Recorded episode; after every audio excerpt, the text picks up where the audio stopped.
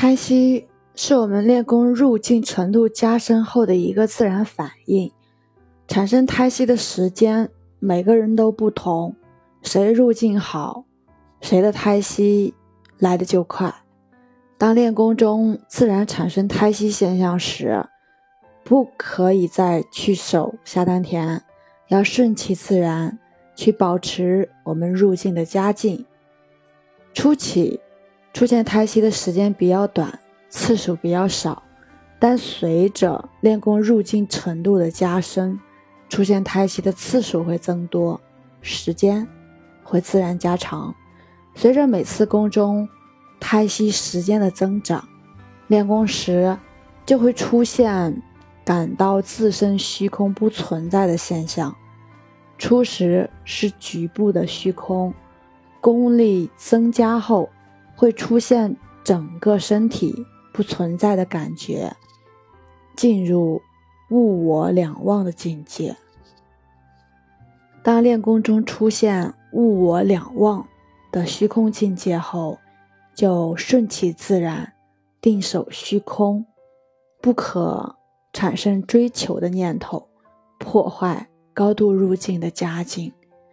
随着虚空境界的稳定，此时一般的慢性病可治愈，并。具备内气外放的能力，但最好不要用一心静定，直指上乘。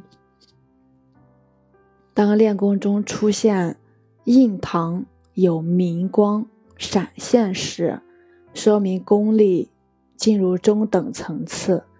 初起明光闪现，一晃而过，不稳定，随着。静定纯熟，沾光自然稳定，就可于光明镜中进行修炼。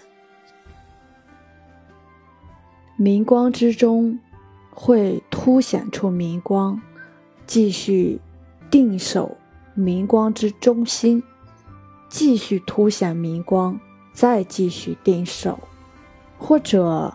当印堂明光显象时，将明光送入下丹田，在下丹田去定守明光中心，或者将明光中心呢定于中丹田位置。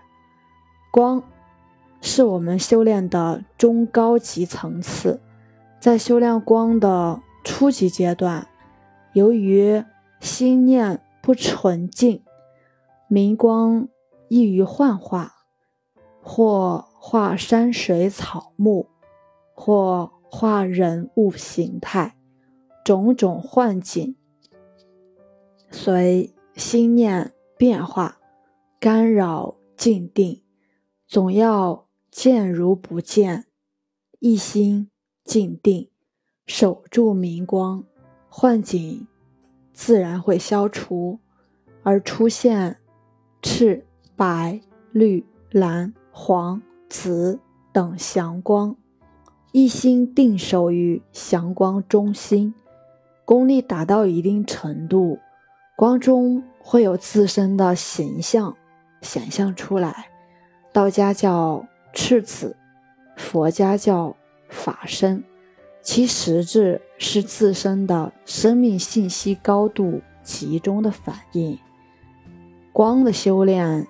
是我们练功的一个中高层次，也属于是性功范围，所以功力越高，越讲究悟性，越讲究修德，在修德中提高悟性，彻悟练功之基。